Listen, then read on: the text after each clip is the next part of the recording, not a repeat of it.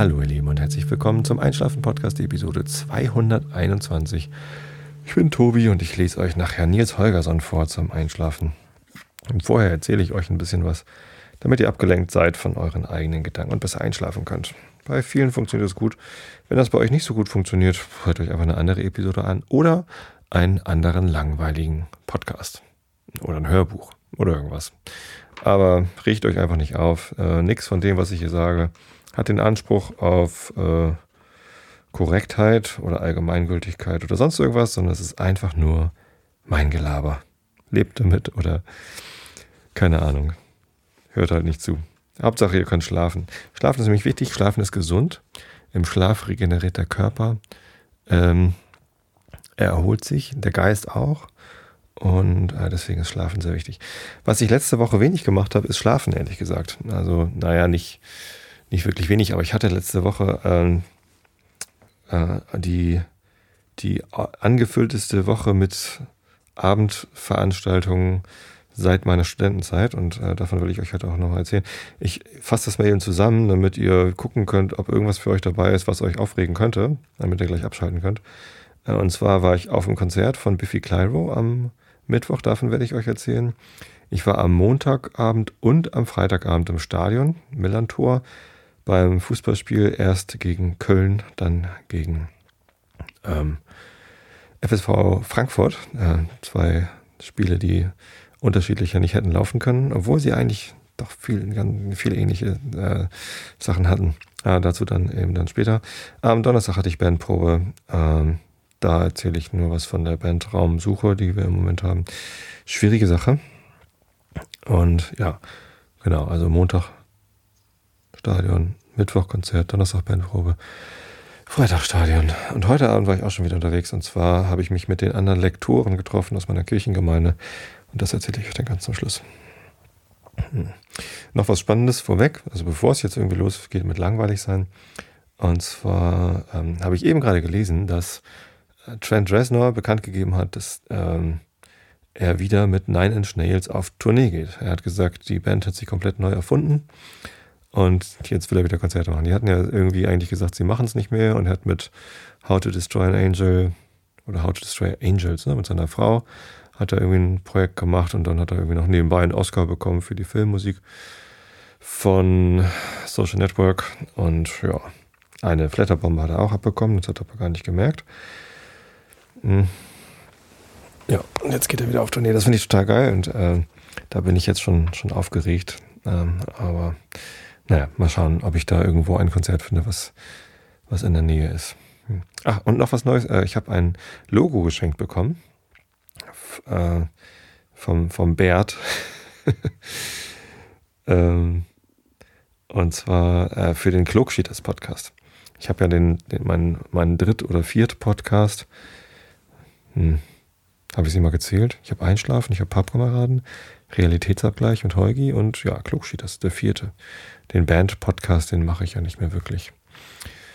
Ähm, und der hatte noch kein Logo. Da hatte ich als Logo nur was eingestellt, wo drauf steht, wir brauchen ein Logo. Und äh, da hat sich jetzt jemand gefunden, der uns was Tolles gezeichnet hat. Es ist so ein bisschen äh, gestalter, gestalterisch angelehnt an das Einschlafen-Podcast-Logo mit zwei Eulen. Das gefällt mir sehr gut. Die Idee mit den Eulen war von mir und die äh, Umsetzung ja, daneben. Von da habe ich ähm, auf klugschieders.de schon drin und könnt ihr mal reingucken, ob euch das auch so gut gefällt wie mir. Ja, ich finde es toll. Gibt es dann auch bald als T-Shirt. Muss ich dann meiner Tochter mal eins machen. Vielleicht dreht sie das ja. Gut, jetzt wird es aber langweilig. Na, wobei, müsst ihr mal sehen. Äh, ich fange an mit dem Biffy Clyro Konzert am Mittwochabend. Das war äh, in der großen Freiheit. Und ich habe über einen sehr freundlichen, freundlich gesinnten Hörer habe ich äh, die ähm, das Glück gehabt, noch äh, da reinzukommen. Es war nämlich restlos ausverkauft. Andererseits hätte ich auch einfach hinfahren können, denn es gab natürlich mal wieder einen florierenden äh, Schwarzmarkt von Leuten, die sich ähm, haufenweise Karten gekauft hatten, offensichtlich, und dann gehofft hatten, dass sie das irgendwie gewinnbringend verkaufen können. Hat wohl nicht so ganz geklappt, denn schon äh, in der großen Freiheit ganz am Anfang da unten bei der Reeperbahn kamen uns Kartenverkäufer entgegen, die halt Karten hochgehalten haben und irgendwie gerufen haben, hier billig Karten. Und direkt vor der großen Freiheit 36, wo das Konzert war, äh, standen auch Leute, die uns angesprochen haben, hey, brauchst du noch Karten? Hier 20 Euro. Ich, ich glaube, eigentlich haben die so 35 gekostet. Und es kann einfach nicht sein, dass die ähm, alle das Problem hatten, dass sie doch nicht rein konnten, weil sie krank waren oder dass irgendwie Freunde nicht gekommen sind oder so, sondern das waren Leute, die hatten sich einfach zu viele Karten gekauft in der Hoffnung, dass sie die teuer verkaufen. Ich mag sowas nicht. Ich finde das äh, unanständig. Hm. Mit irgendwie so einer knappen Ressource zu versuchen, sich irgendwie da gesund zu stoßen. Wenn, also man kennt das ja von, von so ganz großen Konzerten, dass die immer ganz schnell ausverkauft sind, was sich von Metallica spielt oder so. Und dann werden die Karten zum doppelten Preis verkauft und das ist irgendwie, wenn dann irgendwie statt 90 auf einmal 180 Euro anfallen. Bei, bei Fußballspielen gibt es das, das ja auch ab und zu. Und das ist irgendwie, ich finde das, ich finde das total unanständig, sowas zu tun. Ich weiß nicht. Irgendwie komme ich damit nicht klar. Es ist natürlich ja, verlockend für Leute, die gerne Geld haben wollen, aber ich mag das nicht. Naja, ich hatte ja das Glück, dann da auf der Gästeliste gelandet zu sein. Und ähm, ja, das war ziemlich geil. Ich habe die Vorgruppe leider verpasst. Christian und ich mussten leider nochmal Richtung Wilhelmsburg fahren, weil ich meine super duper Hörschutzstöpsel äh, vergessen hatte. Und ich wollte ja natürlich jetzt das erste Rockkonzert, auf dem ich war, dann äh, mit dem Hörschutz erleben. Und ja, was soll ich sagen? Es hat sich äh, absolut gelohnt. Die, diese Stöpsel, die machen es halt einfach einen Ticken leiser. Aber der Sound war trotzdem exzellent. Hm. Vielleicht ein bisschen viel Bass. Ich bin ja, ich bin ja Bassist und ich finde Bass eigentlich ganz geil. Das war vielleicht ein bisschen die Bassdrum irgendwie ein bisschen laut. Gitarren ticken zu leise. Aber es war, es war grandios. Also Biffy Clyro ist eine Band, die machen ja, Rockmusik, äh, Gitarre, Bass, Schlagzeug mit ganz vielen äh, Chören, Gesängen, so zweistimmige Gesänge und dreistimmige auch. Und auf dem Album haben sie ähm, natürlich dann mehrere Gitarrenspuren eingespielt und auch ein bisschen Keyboards und so, so Samples. Äh, und deswegen hatten sie einen zweiten Gitarristen mit auf der Bühne. Der gehörte aber offensichtlich nicht mit zur Band. Der musste dann so neben dem Schlagzeug stehen und auch so aufs Schlagzeug gucken. Und der durfte, also der, der, der sprang auch nur ganz selten mal irgendwie rum oder nach vorne oder so, sondern hatte sichtlich Spaß, hat ihm offenbar Spaß gemacht, aber gehörte irgendwie auch ganz offensichtlich nicht zur Band. Und äh, den Keyboard habe ich gar nicht gesehen, weil ich auf der Empore stand oben links und äh, der Keyboarder stand eben auch links auf der Bühne und das konnte ich halt dann nicht sehen, wie der sich da benommen hat. Aber der hatte auch was an, der hatte einen Anzug an und die, die drei von, von Biffy Clyro, von der, von der Kernband, sag ich mal, äh, die haben alle drei mit freiem Oberkörper gespielt. naja, muss man mögen. Aber ich meine, haben immerhin die, die Brüste, äh, die, die, die Brust, ihre ja, Brüste, weil es halt mehrere sind. Ne? Äh, jeder hatte seine Brust rasiert und ähm, sind schon auch kernige Typen. Also war jetzt kein Schwabbelbauch zu sehen oder so, sondern ähm, durchtrainierte Kerle aus Schottland. Und dann haben die da ein Konzert hingelegt. Das war echt, also ich kenne die Platten jetzt schon ein bisschen länger und höre die auch gerne äh, rauf und runter, weil das sehr interessante Songs sind. Ziemlich durchgestylt, super duper arrangiert. Also kompositorische Meisterwerke. Naja, also ja, ja, was Rockmusik angeht, sind die mal ziemlich weit vorne dabei. Ich weiß gar nicht, womit man das stilistisch, stilistisch vergleichen könnte. Das ist halt moderner Rock. Vom Sound vielleicht ja so Foo Fighters mäßig, also Grunge-Rock, ne? Nee, nicht wirklich. Grunge ist ja immer mehr so dreckigere, einfachere Musik. Das ist äh, ziemlich durchgestylt und auch häufig mit cleanen, stilleren Passagen. Starke Dynamikwechsel von treibend, rockig, dreckig über äh, fisselig, feinteilig äh, bis hin zu ähm, ja, so seichten Stellen. Und ja, also die, die, die Platten sind halt schon, schon aufregend. Aber dass die live die gleichen Sachen so hinlegen können, das klang teilweise wie von der Platte. Also man hat ge gemerkt, dass es live gespielt war, weil sie dann bestimmte Sachen eben ja noch extra dreckig hingerotzt haben und aber also es war, klang zu keinem Zeitpunkt unkontrolliert. Die, die sahen zwar unkontrolliert aus, weil sie rumgesprungen sind und was ich besonders cool fand, was ich bisher noch nicht gesehen hatte, war, ähm, also die drei aus der Kernband sind halt irgendwie Gitarrist, Bassist und Schlagzeuger. Ähm, damit äh, Gitarrist und Schlagzeuger aber nicht immer an die gleiche Position gebunden sind, weil sie so viel singen müssen, haben die vorne Mikros hingestellt, am Bühnenrand, wo sie halt normalerweise stehen, ähm, aber auch nochmal beim Schlagzeug, sodass sie sich halt umdrehen können, irgendwie ein Bein auf die Bassdrum stellen und dann äh, da trotzdem noch singen können, weil da eben auch nochmal Gesangsmikrofone waren.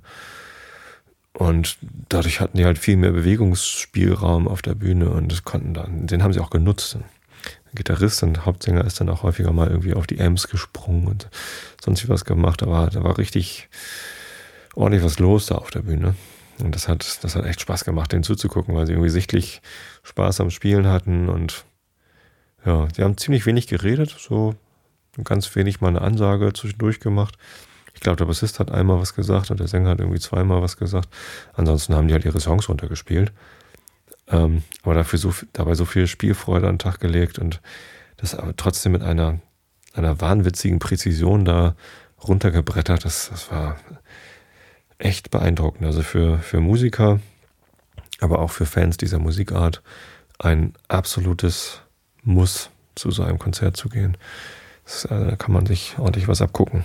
Ja, also natürlich nicht abgucken im Sinne von, ich kann das dann hinterher, sondern es ist so, ja, es war eine echte Motivationsspritze für mich. Also sowas werde ich zwar nie erreichen, aber ähm, es setzt halt mal irgendwie eine, eine ziemlich hohe Latte so. Und es ist für mich eher so Anreiz, mir auch nochmal mehr Mühe zu geben bei dem, wie wir unsere Songs dann live vortragen. Ja.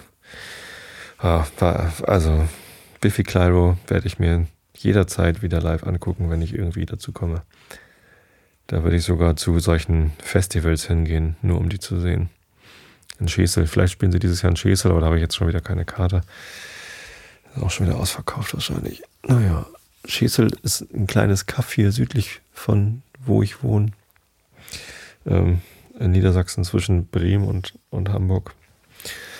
Und ähm, da ist einmal im Jahr das Hurricane Festival. Da spielen auch immer ziemlich viele große Bands.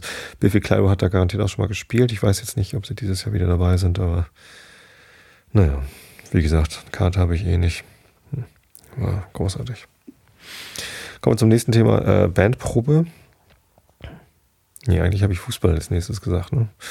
Ist ja auch egal. Kommen wir mal zur Bandprobe. Wir hatten halt am Donnerstag nach diesem Konzert Bandprobe und ähm, wir versuchen gerade bei der Band äh, Sachen aufzunehmen, weil wir nicht genau wissen, äh, wie lange wir diesen Raum noch haben können. Der Vermieter von dem Raum, der ist so ein bisschen komisch. Die wollen es da jetzt irgendwie angeblich demnächst raushaben, weil sie den Raum anders vermieten wollen an so ein Sozialprojekt, was von der Stadt gefördert wird. Und wenn die Stadt was fördert, dann ist da irgendwie auf einmal viel mehr Geld drin, als wenn eine Band das den Raum mietet. Also es ist irgendwie so knappe 50 Quadratmeter und wir zahlen da 400 Euro im Monat. Das ist schon äh, ganz schön viel Geld für uns. Das, ist es uns wert, weil es ist halt mein, ja, neben dem Podcasten ist es so mein wichtigstes Hobby. Einmal die Woche treffe ich mich da mit meinen Jungs, meinen Freunden und dann machen wir da Musik und ja, dann gibt halt jeder von uns irgendwie 80 Euro im Monat dafür aus kostet viel Geld, aber wir machen das halt gerne. Das ist halt so unser Hobby. Andere Leute gehen äh, jede Woche ins Kino und kommen dann, ja, nee, so kommt man nicht auf 80 Euro im Monat. Ach, ihr wisst schon, also Hobbys dürfen auch mal was kosten. Und wenn das halt ein wichtiges Hobby ist, dann kostet das eben Geld. Tja, das wollen sie jetzt nicht mehr haben, diese Vermieter von uns, sondern wollen lieber irgendwie, was weiß ich, 500 oder 600 Euro von der Stadt nehmen haben wir ihn wieder den Kapitalismus. Ähm, und ja, wir müssen uns einen neuen Raum suchen. Und das ist echt schwierig. Also, wie findet man einen neuen Bandraum? Wenn man nach Band- oder Proberäumen sucht, dann findet man häufig diese Bunkerräume. Die gibt es aber gar nicht so groß. Also die größten Bunkerräume, die ich gefunden habe, Musikbunker, sind so 35 Quadratmeter. Man kann sich natürlich auch einschränken auf 35 Quadratmeter mit der Band, aber ähm, wir haben halt viel Aufnahmeequipment und wir wollen gerne Aufnahmen machen in unserem Raum. Und äh, das ist in 35 Quadratmetern noch schwieriger als in, in 50 Quadratmetern. Deswegen ist das nicht so geil. So. Das schockt halt nicht, wenn dann alles so ganz gedrängt ist. Klingt ja auch nicht so gut an das Schlagzeug. Ja. Entschuldigung. Außerdem ähm, ähm, tja, sind die Räume dann meistens irgendwie wie in einem Bunker ohne Fenster, also kein Tageslicht und dann wird es da feucht. Und das ist manchmal halt schon problematisch. Also da habe ich schon echt eklige Löcher gesehen. Und es gibt ganz viele Räume, die, die besser geeignet wären. Oh, ich muss mal einen Schluck trinken.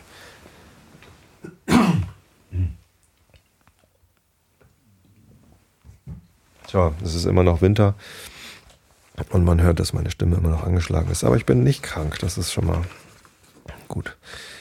Ähm, muss ich mal gucken, ob ich das nachher rausschneide. Die, die Hustegeräusche hier. Vielleicht mache ich sie wenigstens leiser. Also es gibt halt Flächen, auch in Hamburg, die sind ungenutzt, liegen brach ähm, und keiner weiß, was er damit anfangen könnte. Vielleicht in einem Bürohaus im, im Dachgeschoss, wo aber nichts mehr ist, oder alte Lagerflächen, die nicht mehr als Lager gebraucht werden, oder Kellerräume von irgendeiner Firma oder in Fabriken gibt es das häufig.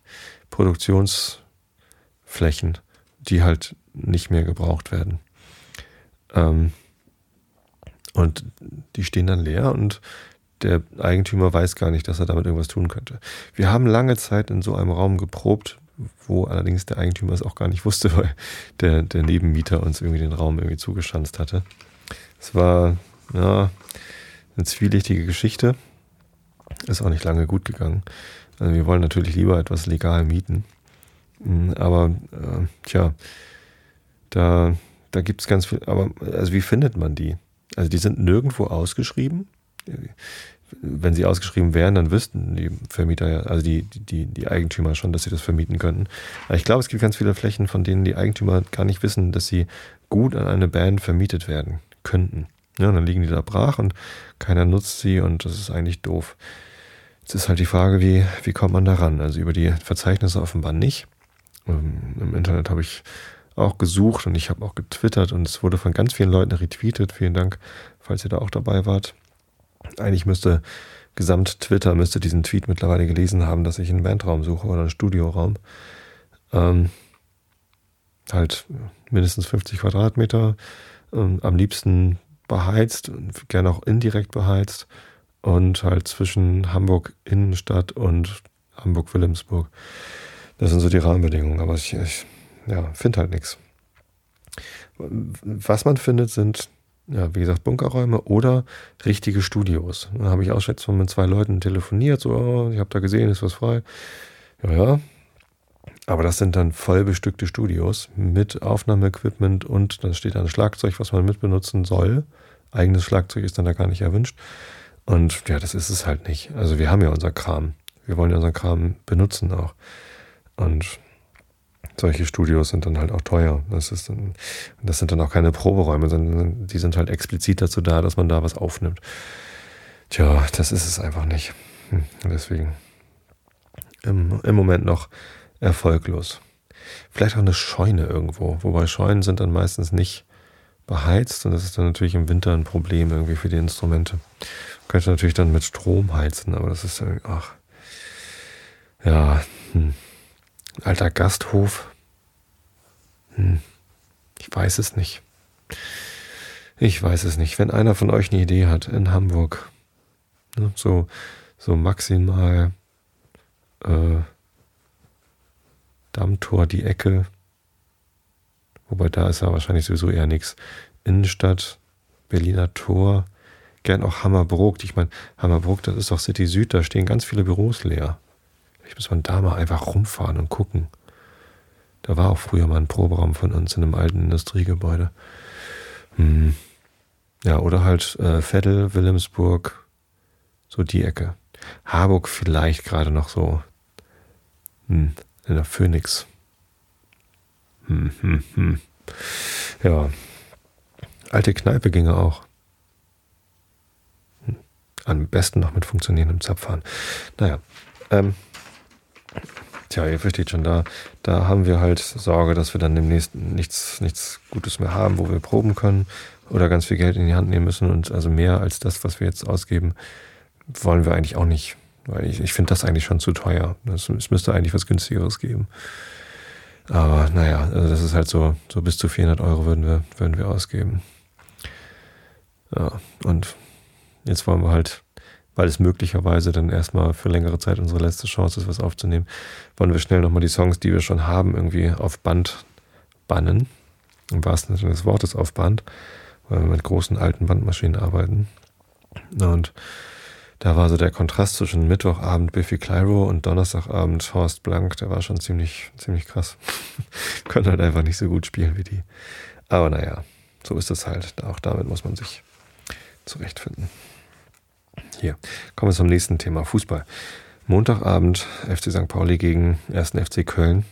Und äh, das war ein äh, deprimierendes Erlebnis für mich. Ich saß auf der Süd und habe da also aus, aus fast nächster Nähe irgendwie sehen können, wie da Markus Thorand auf, im, im Rückwärtsgang den Herrn Mittermeier, wollte ich gerade sagen, Meierhofer von, von Köln irgendwie verfolgt hat und ja, wahrscheinlich, wahrscheinlich gab es eine Berührung. Man kann ich konnte es im Stadion nicht sehen und äh, auf den Fernsehbildern konnte ich es auch nicht sehen. Aber ob es dafür eine gelbe Karte geben muss, ist mal irgendwie fraglich. Es gab zumindest einen Freistoß und der landete halt im Tor 1-0 für Köln und das ist dann auch der Endstand gewesen. Obwohl St. Pauli trotz der zweiten gelben Karte für Markus Doran in der 43. Minute oder so und der daraus resultierenden Unterzahl für über eine Halbzeit äh, richtig gut gekämpft hat. Also sie haben nicht gut gespielt, ne, das muss man auch ganz klar sagen. St. Pauli hat da etliche Chancen liegen lassen. Und wenn man den Ball nicht ins Tor schießt, dann kann man nicht sagen, dass man gut gespielt hat. Das, das gehört halt auch mit zum Fußballspielen dazu, dass der Ball dann auch irgendwann mal im Tor landet. Und wenn der, der, wenn der Abschluss immer nur so ein Schüsschen aufs Tor ist oder irgendwie kilometerweit daneben, dann war es eben nicht gut gespielt. Aber alles andere, also man, man sah halt, wie St. Pauli, also die Spieler von St. Pauli wirklich alles gegeben haben in den Zweikämpfen und gegrätscht haben. Und ich meine, es gab insgesamt zehn gelbe Karten. Also wenn man jetzt mal die gelb-roten Karten als zwei gelbe Karten zählt, die es dann eigentlich auch sind, ähm, gab es halt sieben gelbe Karten für St. Pauli-Spieler und äh, drei für Köln-Spieler. Und das, ja, es war halt tatsächlich ein kampfbetontes Spiel. Der Schiri war vielleicht so ein bisschen übermotiviert. Nein, eigentlich war nicht besonders gut. Ich habe auch im Stadion, äh, ich mache ja, wie ihr wisst, äh, sieben Wochen ohne Schimpfen. Wisst ihr das? Habe ich das letzte Woche schon erzählt? Es ist ja gerade Fastenzeit. Ich habe mich dazu entschieden, sieben Wochen lang ähm, nicht zu schimpfen. Grund dafür ist, dass ich halt am Aschermittwoch, äh, als, es, als die Fastenzeit angefangen hat, ähm, mit Holgi einen Podcast gemacht habe und der hat mir Louis C.K. empfohlen. Dann habe ich das gesehen. Da fiel mir ein, dass eine äh, meiner Hörerinnen mir letztens Feedback zum Klugschieders Podcast gegeben hat und gesagt hat, dass in, äh, dass ich manchmal so streng bin mit den Kindern. Und ja, äh, dass ich, ja, es ist auch manchmal so, dass ich sie ordentlich zurückpfeife, wenn sie irgendwie auf dem Mikrofon rumhauen und so. Ähm, und man, ich mache diese sieben Wochen ohne irgendwas immer, um mir dieses Irgendwas äh, besonders bewusst zu sein. Und sieben Wochen ohne Schimpfen hilft mir halt irgendwie mir jede, jedes harten Wortes, das ich führe, äh, bewusst zu sein. Und an dem Montagabend im Stadion habe ich geschimpft über den Schiri, weil der halt wirklich alles verpfiffen hat und ja, er war auch parteiisch und das war irgendwie, das war keine gute Leistung. Also ja, da wird man dann auch mal sauer. Ne? Und dann habe ich auch geschimpft. Aber ich war mir dessen bewusst und habe mich gleich wieder zurückgenommen. Ich mag das eigentlich überhaupt nicht gerne, dieses Schimpfen auf den Schiri. Das ist immer ein bisschen albern.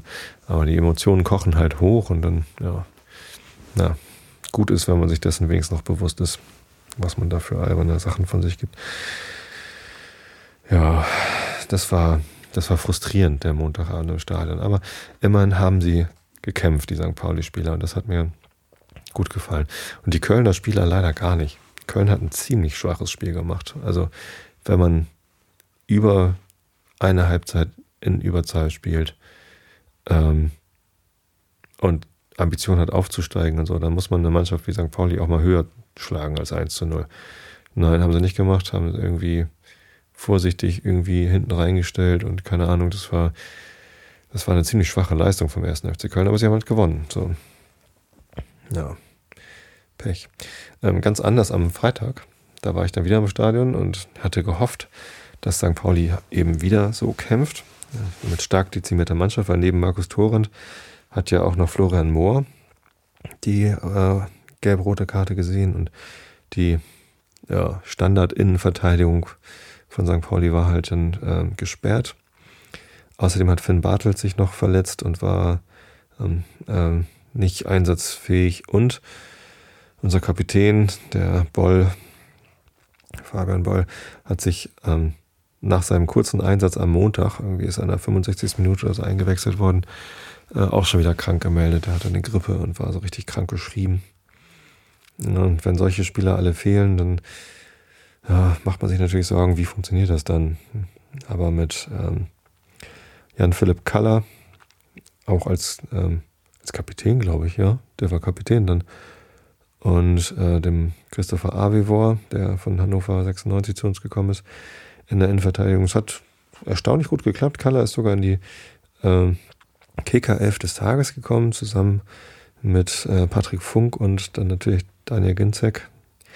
Er sagt Daniel Ginzek, also er selber spricht seinen Namen so aus. Alle anderen sagen Daniel Ginczek. Das verwirrt mich. Äh, ich, ja, ich weiß aber nicht, wie man, wie man den Namen ausspricht. Also eigentlich würde ich Ginczek sagen. Äh, geht irgendwie besser von der Zunge. Aber ich habe ihn letztens irgendwann Ginzek sagen hören und das, hm, naja, keine Ahnung, wie man ihn richtig ausspricht. Der Daniel halt, Ginny. Ähm, der hat am am Freitag dann drei Tore geschossen für St. Pauli. Ähm, eins auf unserer Seite, ähm, auf der Süd. Äh, da hat er also das 1 zu 0 so über den äh, gegnerischen Torwart äh, rüber gespitzelt. Das war äh, eine, eine große Erleichterung. Das erste Mal seit, weiß ich nicht, Anfang Dezember oder so haben wir ein Tor für St. Pauli am Millern-Tor gesehen. Ähm, da sind äh, im ganzen Stadion so 26.000 Steine von den Herzen gefallen und das war echt klasse. Und dann hat er in der zweiten Halbzeit noch zwei Tore geschossen. Wirklich sehenswerte Tore auch. Äh, das 2 zu 0 war eine grandiose Einzelleistung mit einem Sprint über den halben Platz. Hat er noch irgendwie zwei Leute getunnelt und dann, dann reingemacht. Das war, war schön. Und ja, das letzte Tor war nach einer Vorlage von, lass mich lügen, von Buchtmann, glaube ich. Oder Funk. Hm, weiß ich nicht mehr. Hat er ihn dann äh, schön rein abgestaubt. Das war, das war geil am Freitag. Da war, also es war genauso kampfbetont. Es war auch irgendwie Grätschen und, und Kämpfen und Schwitzen und ne, äh, so wie man St. Pauli halt mag. Ähm, künstlerisch fragwürdig, aber im, äh, im Geiste äh, willig. und ja, dann so ein 3 zu 0 Sieg, das, das war, ach, das war schön. Das war echt schön. Mein Lieblingsspieler im Moment bei St. Pauli ist übrigens äh, Sebastian Schachten. Als Außenverteidiger ist das einer, der rennt sich immer die Seele aus dem Leib und das ist so ein ganz schlachsiger Typ mit so ganz dünnen Armen und Beinen und wenn der losbückelt, so habe ich es heute in einem Forum geschrieben, und der, also bei Stefan Grönfeld auf den Fotoseiten habe ich das geschrieben und Stefan wusste nicht, was bückeln heißt. Bückeln heißt laufen, schnell laufen. Und der Sebastian Schachten, der, der läuft auch noch immer so ein bisschen gebückt, deswegen fand ich bückeln, das ist ein ganz guter, ganz guter Begriff. Ja, das, ich finde das geil. Der Typ, ich finde den super. Mein, mein Lieblingsspieler im Moment bei St. Pauli. Ja, so unterschiedlich waren die Abende, obwohl St. Pauli eigentlich eh nicht gespielt hat. Es war halt nur im Abschluss, war es am Freitag ein Ticken äh, besser. Hm. Aber auch wieder nur von Gencheck. Der Lennart Tief, von dem ich mir so viel versprochen habe, äh, der kam im Sommer von Werder Bremen junger Spieler, ist gerade 21 geworden diese Woche. Ähm, oder jetzt am Wochenende, glaube ich. Der, ja, super talentiert, spielt auch in der Nationalmannschaft U20 oder U21 oder was. Ähm, und schießt da auch Tore und so, aber bei St. Pauli ist er noch nicht so richtig angekommen, war dann auch verletzt eine Zeit lang und so, ja, geschenkt. Der braucht halt noch seine Zeit. Aber ja, St. Pauli hat halt viele junge Spieler. Der Ginczek ist ja auch noch jung. Und er spielt ja eigentlich für Dortmund. Also da ist er unter Vertrag, das ist nur ausgeliehen. Ich habe ja so ein bisschen die Hoffnung, dass Dortmund den nochmal weiter verleiht oder ne, die haben ja noch bessere Stürme. Vielleicht brauchen sie den gar nicht. Ja, das wäre schön. Gut. Ähm, bevor ihr schon alle wegdämmert, nochmal irgendwie letztes Thema des Abends. Ähm, Lektorentreffen. Ähm, die Pastorin von der Gemeinde in Tostedt, der Johannesgemeinde, ähm, hat eingeladen, die Maren äh, Kujava, zum Lektorenabend. Und ähm, das ist einfach immer so einmal im Jahr setzen wir uns zusammen, alle Leute, die halt da den Lektorendienst mitgestalten, zumindest alle, die Zeit haben. Und man redet mal so über dies und das. Und ne? ich habe dann der Pastorin letzte Woche im, äh, nach dem Gottesdienst gesteckt, so ja, ich komme und ich würde gerne mal mit den anderen Lektoren darüber reden, ob es noch Sinn macht, dass ich das überhaupt tue. Oder wie, wie ihr das so seht. Und das fand sie natürlich ganz spannend und hat dann irgendwie das heute Abend noch angekündigt, dass ich ein Thema habe. Ähm, ja, und habe ich denen das gesagt, dass ich halt überlege, ähm, ob das überhaupt noch gut ist, dass ich ähm, als Lektor im Gottesdienst äh, aus der Bibel vorlese, weil ich ähm, mit vielen Texten aus der Bibel, die ich da vorlese, so gar nichts anfangen kann, beziehungsweise auch nicht einverstanden bin. Also dann lese ich halt Texte vor, die ich selber doof finde. Hm. Nicht, weil ich irgendwie sie nicht verstehe, und vielleicht kommt es dazu, aber äh, weil ich sie irgendwie ja, missleitend oder weiß ich nicht finde. Und ähm, dass ich halt meine Zweifel habe, ob das hilfreich ist, weil ich ja auch ähm, das Glaubensbekenntnis zum Beispiel nicht mitspreche, weil ich halt nicht ähm, dran glaube. Also ich glaube nicht an die Wiederauferstehung Jesu und ich glaube nicht an die heilige christliche Kirche und, und viele Dinge, die da im Glaubensbekenntnis vorkommen, die, äh, die kann ich halt nicht unterstreichen so, oder unterschreiben. Ähm, deswegen spreche ich es halt gar nicht erst mit. Und äh, das ist natürlich irgendwie ein komisches Signal vor der Gemeinde, wenn ich das dann nicht mitspreche und irgendwie Sachen aus der Bibel vorlese, von denen, von denen zumindest einige wissen, dass ich da überhaupt nicht dahinter stehe, was ich da vorlese. Ähm, und ich fühle mich dann halt auch teilweise ein bisschen fehl am Platz. Andererseits mache ich es halt gerne. Also ich, ich, ich lese gerne vor und ich lese auch in der Kirche gerne vor und ich mag auch die Gemeinde. Ich mag das halt irgendwie, dass da Leute sind, die füreinander da sind und irgendwie die gemeinsam was machen. Ähm, und das ist mir was wert. Meine Mutter ist ja auch aktiv in der Gemeinde und ich weiß, wie viel meine Mutter davon hat, dass sie da hingehen kann. Und, und ne, sie macht da irgendwie um eine Weltladen mit, sie singt im Chor mit und ist halt auch aktives Gemeindemitglied. Ne? Bibelabende und sowas alles. Ähm, und das ist was wert für meine Mutter. Und das, ich, ich finde das auch schön. So. Das heißt, ähm, die Kirche als Institution oder Organisation geht mir eigentlich äh, am allerwertesten vorbei, aber die Gemeinde, die ist mir wichtig. Und mein Glaube an Gott, den ich jetzt auch schon oft genug beschrieben habe, der ist mir auch wichtig. Ähm, aber die Bibel ist mir halt so überhaupt nicht wichtig. Und deswegen ist so die, diese Aufgabe, die ich da übernehme, so ein bisschen merkwürdig. Das irgendwie, irgendwie passt es nicht so richtig. Naja, ähm, das habe ich denen halt gesagt und ähm, das fanden sie auch alle ganz, ganz toll, dass ich das Thema aufbringe. Äh, dann gab es noch so ein Missverständnis, weil ähm, die eine Lektorin da erzählt hat, ja, äh, im Studium habe ich auch gezweifelt, äh, ob das richtig ist. Und irgendwie die anderen waren alle irgendwie so heilig und ich äh, habe halt so gezweifelt, ob das, was in der Bibel steht, alles so richtig ist und so. Dann habe ich gleich gesagt, nein, nein, also darum geht's nicht. Ähm, ich, ich zweifle nicht an der Bibel, sondern ich bin mir ziemlich sicher, dass das, was in der Bibel steht, äh, nicht der Wahrheit entspricht und auch nicht Gottes Wort ist und so. Das, ich habe ich hab damit kein Problem. Also da, da zweifle ich nicht dran, sondern da bin ich gefestigt und auch mein Glauben ist Also ich, ich zweifle nicht an Gott, sondern ich, ich bin mir ziemlich sicher, wie mein Glauben so steht. So, da habe ich eigentlich kein Problem mit. Ich weiß halt nur nicht, ob diese Aufgabe innerhalb der Gemeinde dann die, die richtige ist, wenn meine Einstellung so ist. Ich habe auch gar nicht vor, meine Einstellung zur Bibel oder, oder zu Gott zu ändern. Da sehe ich keine Notwendigkeit drin. Ich habe mich da ganz gut arrangiert.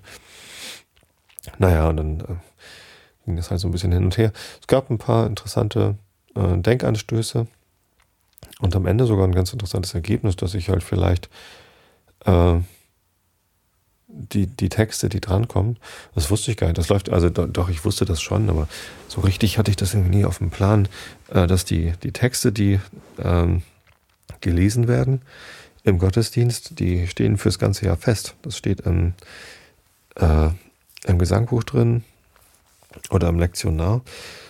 Das heißt, äh, für jeden Sonntag im Kirchenjahr gibt es halt Texte, die dann dazugehören. Aus den Briefen und aus dem Evangelium und so. Und das kann man, eigentlich kann man sich rechtzeitig darüber schlau machen, welcher Text kommt denn eigentlich dran. Und äh, da habe ich jetzt mitgenommen, ich könnte mir das einfach eine Woche vorher angucken, welcher Text denn da dran kommt. Das mache ich im Moment gar nicht. Also im Moment kriege ich halt am Freitag oder so die E-Mail, ähm, ja, hallo Tobi, du bist ja dran und hier ist dein Text und hier ist der Ablauf und das ist die Abkündigung so. Also die Abkündigung lese ich dann ja auch vor. Äh, wer so gestorben ist, wer geheiratet hat und was die nächsten Veranstaltungen sind. Ähm, und ja, wenn ich mich ja, vielleicht eine Woche vorher schon mit dem Text beschäftige, dann kann ich auch rechtzeitig irgendwie am Montag oder so ähm, dem jeweiligen Pastor oder Pastorin Bescheid sagen, was mir an dem Text nicht gefällt. Also äh, wenn er mir so gar nicht passt, dann kann ich auch sagen, nee, mache ich nicht und übernimmt halt jemand anders oder ich tausche oder so. Ähm, das ist ja auch möglich, wenn man das rechtzeitig ankündigt. Ja, oder aber ich gehe halt in Dialog mit dem Pastor und, und sage übrigens, was soll denn das? Das ist ja totaler Quatsch was da in der Bibel steht und das soll ich vorlesen. Ja, und der kann dann halt daraufhin äh, auch seine Predigt anpassen und sagen, okay, das und das könnten die Probleme mit diesem Text sein oder sind ne, und äh, Stellung dazu beziehen oder das erklären, was man, was man mit dem Bibeltext vielleicht trotzdem noch anstellen kann. Weil natürlich kann man aus den meisten Bibelstellen irgendwie was Interessantes rausziehen. Man kann auch viel Mist aus der Bibel rausziehen. Das war auch schön. Also die Pastorin heute Abend hatte auch gesagt, so ja, äh, natürlich kann man die Bibel so auslegen, dass man ganz böse Sachen damit anstellt. Oder äh, wenn man irgendwie sagt, dass das alles wörtlich zu nehmen ist, dann ist man auch auf dem Holzweg. Ähm, das ist ja auch immer mal ganz gut, sowas von, von Kirchenangestellten und ausgebildeten Theologen zu hören, dass, äh, dass durchaus die Bibel zumindest diskussionswürdig ist. So. Häufig hat man ja den Eindruck, dass, äh, dass Pastoren irgendwie halt voll und ganz hinter der Bibel stehen müssen.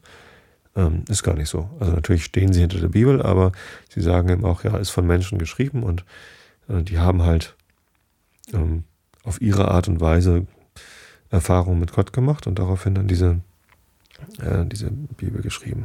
Das ist eben nicht Gottes Wort. Das ist ja anders, als es wohl irgendwie früher mal war oder, so, oder wie es bei den Katholiken ist. Ich meine, bei den Protestanten, ach, ich bin halt Evangele und das, äh, also evangelisch und das ist äh, bei uns ja sowieso alles so locker und so.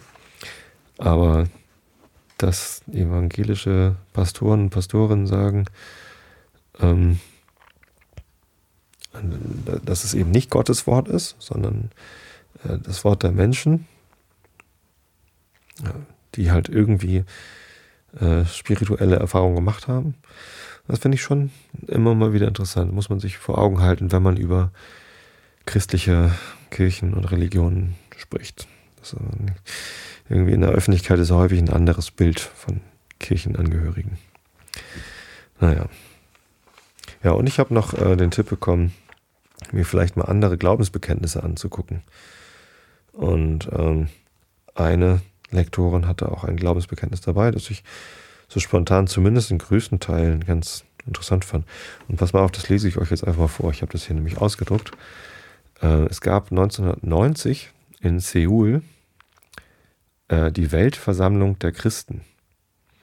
Und die haben äh, sich auf ein neues Glaubensbekenntnis geeinigt. Also das Glaubensbekenntnis ist ja eh von irgendwelchen Kirchenfuzis, die sich zusammengesetzt haben und gedacht haben, Mensch, das läuft alles so auseinander, lass uns mal irgendwie gucken, was so unser gemeinsam, größter gemeinsamer Nenner ist, auf den wir uns einigen können und wo wir alle irgendwie äh, unterschreiben können.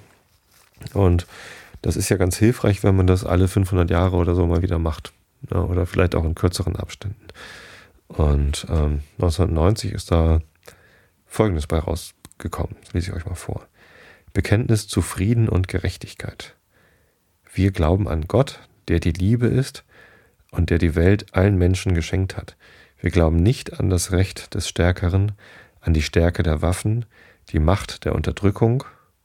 Wir glauben an Jesus Christus, der gekommen ist, uns zu heilen und der und, und der uns aus allen tödlichen Abhängigkeiten befreit. Da steht und, deswegen habe ich mich gerade verlesen. Wir glauben nicht, dass Kriege unvermeidlich sind, dass Friede unerreichbar ist. Wir glauben an die Gemeinschaft der Heiligen, die berufen ist, im Dienste der Menschheit zu stehen. Wir glauben nicht, dass Leiden umsonst sein muss, dass der Tod das Ende ist, dass Gott die Zerstörung der Erde gewollt hat. Wir glauben, dass Gott für die Welt eine Ordnung will, die auf Gerechtigkeit und Liebe gründet und dass alle Männer und Frauen gleichberechtigte Menschen sind. Wir glauben an Gottes Verheißung eines neuen Himmels und einer neuen Erde, wo Gerechtigkeit und Friede sich küssen. Wir glauben an die Schönheit des Einfachen, an die Liebe mit offenen Händen, an den Frieden auf Erden. Amen. Gut, da sind jetzt immer noch Sachen drin, mit denen ich mich nicht unbedingt identifizieren kann. Äh, Oder die man zumindest irgendwie nochmal einmal überdenken muss, bevor man sie vielleicht dann doch gut finden kann. Aber das, da steht nichts von Wiederauferstehung drin. Äh, der Heilige Geist. Warte mal, wo ist die Stelle mit dem Heiligen Geist? Äh, ah nee, steht da gar nicht. Wir glauben an die Gemeinschaft der Heiligen, die berufen ist, im Dienste der Menschheit zu stehen. Hm, zuerst habe ich gedacht, Gemeinschaft der Heiligen, was soll denn das sein? Aber wenn das nur irgendwelche Leute sind, die im Dienste der Menschheit stehen und nicht welche sind, die uns sagen können, wie wir denn bitteschön uns zu benehmen haben. Hm, das ist ja Holgis Lieblingskritik an der Kirche, dass sie, äh, dass die Heiligen oder die Gläubigen äh, dem Rest der Menschheit glauben, vorschreiben zu können, wie sie denn zu leben haben. Und das ist auch eine Sache der, der Kirche, die ich nicht wirklich einsehe. Aber wenn die Gemeinschaft der Heiligen nur dazu berufen ist, im Dienste der Menschheit zu stehen. Ja, warum denn nicht? So, sollen sie mal machen. Ich habe auch keine Aufträge für die, also für, für, mich müssen die keine Dienste ausführen. Ja, dann ist das doch schon wieder irgendwie ein Glaubensbekenntnis, mit dem ich zumindest viel besser leben kann als mit dem apostolischen Glaubensbekenntnis, was so üblicherweise in der evangelischen Kirche gesprochen wird, wo ich dann eben nicht mitrede. Tja. So. Ich hoffe, das war langweilig genug für euch. Ähm, bevor meine Stimme jetzt gleich wieder äh, belegt wird und versagt, lese ich euch noch ein bisschen Nils Holgersson vor. Und dann schlaft ihr aber gefälligst, ja? Nicht, dass ihr wieder die ganze Nacht wach liegt. Ich hoffe, dass es irgendwie nicht zu aufregend war jetzt für euch. Wirklich. Meine ich ernst. Also, entspannt euch. Lehnt euch zurück. Jetzt kommt Nils Holgersson. Die Schwäne in Jelstaviken. Auf Seite 500. Augen zu und zugehört. Die sicherste Zufluchtsstätte für Schwimmflü äh, Schwimmflügel, genau. also ich lese jetzt glaube ich schon wieder Frakturschrift vor, aber hier steht Schwimmvögel und nicht Schwimmflügel. Vielleicht bin ich doch noch irgendwie von meinen Töchtern und dem Schwimmunterricht ein bisschen geprägt. Zufluchtsstätte für Schwimmflügel. Das wäre auch ein schöner Sendungstitel. Hm. Also nochmal von vorne. Augen zu und zugehört. Die sicherste Zufluchtsstätte für Schwimmvögel am ganzen Mäler ist Jelstaviken, der innerste Teil der äh, Ek Ekolsundbucht die wiederum eine Erweiterung des Norra, oh Gott, schon wieder so ein komisches Wort, Björko Fjordsift. Ja, ungefähr so. Ah, ich glaube, das ist ein K und das ist ein F und da hinten das ist ein S, genau. Und das vorne ist ein B. Björko Fjord Sift. Was auch immer. Norra heißt Nord. Ähm, der nächstgrößten von den langen Fähren, die der Mäler nach Üppland hinein sendet. Jelstaviken hat flache Ufer, niedriges Wasser und eine Menge Röhricht, ganz so wie der Torkere. Die Bucht ist lange nicht so groß wie der berühmte Vogelsee, aber trotzdem ist sie eine gute Heimstätte für Vögel, weil sie seit vielen Jahren für unverletzlich gilt. Sie ist nämlich der Aufenthaltsort für ein großes Schwanenvolk und der Besitzer der alten Königsburg Ekolsund, ah ja, das hatte ich eben schon, Ekolsund, die in der Nähe liegt, hat alle Jagd auf die Bucht verboten, damit die Schwäne nicht gestört und geängstigt werden. Sobald Akka Nachricht erhalten hatte, dass das Schwanenvolk ihrer Hilfe bedürfe, eilte sie nach Jelstaviken. Sie langte mit ihrer Schar eines Abends dort an und sah sofort, dass ein großes Unglück geschehen war. Die großen Schwanennester waren losgerissen und trieben in dem starken Sturm auf der Bucht. Einige waren schon auseinandergefallen. Ein paar waren umgestürzt, und die Eier, die darin gewesen waren, lagen auf dem Grunde des Sees und schimmerten durch das Wasser. Als sich Akka in der Bucht niederließ, waren alle Vögel, die dort wohnten, am östlichen Ufer versammelt, wo sie am besten gegen den Wind geschützt waren. Obwohl sie sehr durch die Überschwemmung gelitten hatten, waren sie viel zu stolz, um ihre Betrübnis zu zeigen.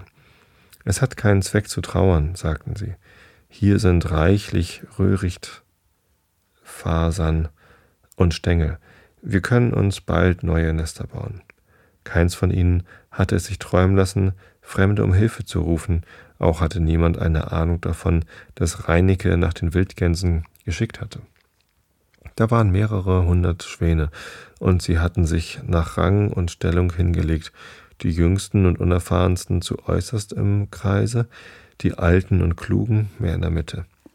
Ganz im Innersten lagen Tagklar, der Schwanenkönig, und Schneefried, die Schwanenkönigin, die älter waren als alle die anderen, so dass die meisten von dem Schwanenvolk ihre Kinder und Kindeskinder waren.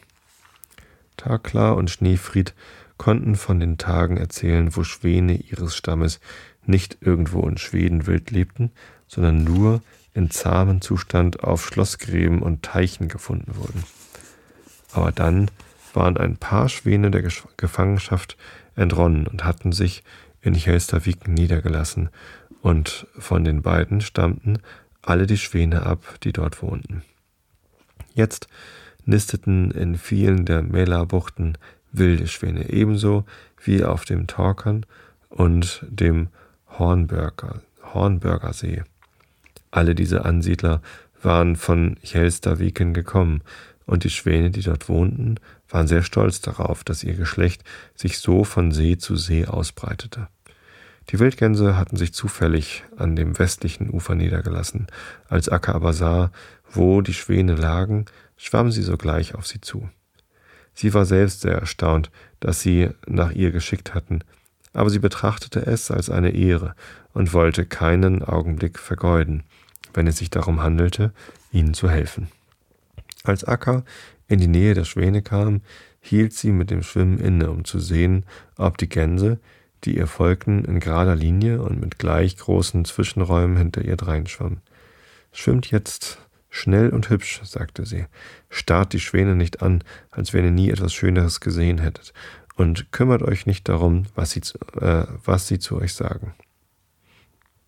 Es war nicht das erste Mal, dass Akka die alte Schwanenherrschaften besuchte, und sie hatte sie immer mit der Aufmerksamkeit aufgenommen, auf die ein so weit bereister und angesehener Vogel Anspruch erheben konnte. Aber sie mochte nicht zwischen alle die Schwäne hineinschwimmen, die ringsum sie herumlagen. Sie fühlte sich nie so klein und so grau, als wenn sie zwischen die Schwäne. Hm? Sie fühlte sich. ja doch nie so klein und so grau, als wenn sie zwischen die Schwäne kam, und es konnte wohl geschehen, dass der eine oder der andere von ihnen ein paar Worte fallen ließ, von gewissen Leuten, die grau und hässlich waren. Das äh, Klügste aber war, so zu tun, als höre man es nicht und schnell weiterzueilen. Diesmal hatte es den Anschein, als wenn alles ungewöhnlich gut gehen sollte. Die Schwäne glitten ganz still zur Seite und die wilden Gänse schwammen gleichsam durch eine Straße mit den großen weiß schimmernden Vögeln zu beiden Seiten. Es waren, es war sehr hübsch zu sehen, wie sie da lagen und die Flügel wie Segel aufspannten, um einen guten Eindruck auf die Fremden zu machen. Sie machten nicht eine einzige Bemerkung, und Akka war ganz erstaunt. Takla hat früher von ihren Ungezogenheiten gehört und ihnen gesagt, dass sie sich wie gebildete Tiere benehmen sollen, dachte die Führergans. Aber als die Schwäne sich so recht bemühten, gute Lebensart zu zeigen, erblickten sie den weißen Gänserich, der in der langen Reihe der Gänse als der letzte geschwommen kam. Da ging ein Brausen der Verwunderung und der Empörung durch die Schar, und mit einem Schlage war es vorbei mit dem feinen Wesen. Was ist das? rief einer von ihnen. Wollen die wilden Gänse jetzt weiße Federn haben? Sie bilden sich doch wohl nicht ein, dass sie deswegen Schwäne werden, schrien sie von allen Seiten. Sie riefen alle durcheinander und mit ihren klangvollen, starken Stimmen. Es war nicht möglich, ihnen zu erklären, dass es eine zahme Gans sei, die mit den Wildgänsen gekommen war. Das ist wohl der Gänsekönig selbst, der da kommt, spotteten sie ist das eine bodenlose Unverschämtheit. Es ist ja gar keine Gans, es ist nur eine zahme Ente. Der große Weiße gedachte Ackers Befehl, sich nicht an das zu kehren, was sie zu hören bekämen. Er schwieg ganz still und schwamm so schnell er konnte, aber es half ihm nichts, die Schwäne wurden immer zudringlicher. Was für eine Kröte hat er da auf dem Rücken? fragte einer. Sie glauben wohl, wir können nicht sehen, dass es eine Kröte ist, weil sie wie ein Mensch gekleidet ist. Die Schwäne, die bisher in einer so hübschen Ordnung dagelegen hatten, schwammen nun in der wildesten Verwirrung bunt durcheinander. Alle drängten sich vor, um die weiße Wildgans zu sehen. So ein weißer Gänserich sollte sich schämen, sich von uns, äh, sich vor uns Schwänen sehen zu lassen. Er ist, weiß Gott, ebenso grau wie die anderen. Er hat sich nur auf einem Bauernhof in einen Milchkübel getaucht.